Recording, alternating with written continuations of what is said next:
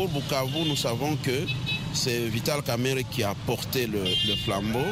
Et donc lorsque Félix Tshisekedi est élu, cela apparaît comme une victoire à Bukavu de Félix et de Vital Kamerhe. Je vois dans cette victoire une victoire du peuple. Mais je voudrais qu'on arrive à Kikwit et qu'on ait la même joie parce que quoi qu'il arrive, nous n'avons plus ce pouvoir qui pendant 18 ans nous a placés dans une sorte de prison à ciel ouvert. Donc pour moi, ça aurait été Félix Tshisekedi ou Fayoulou ou même quelqu'un d'autre, mais qui ne soit pas du pouvoir cela démontre effectivement que les gens ne sont pas d'accord avec la manière dont ils ont été gérés.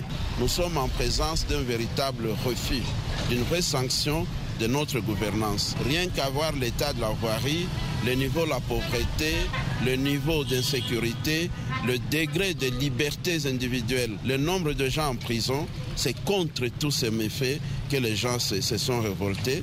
Et c'est là le message que je lance aussi bien au chef de l'État qu'à tous les députés qui ont été élus.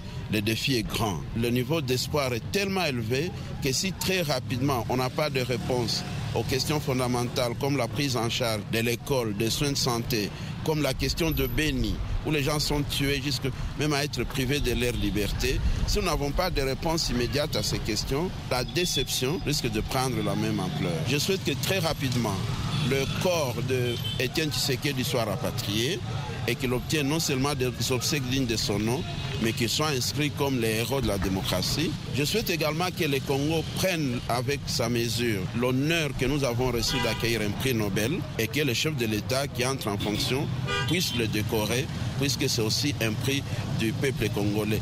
Naturellement, je pense à tous les amis qui sont en prison aujourd'hui parce qu'ils ont sollicité que les élections aient lieu.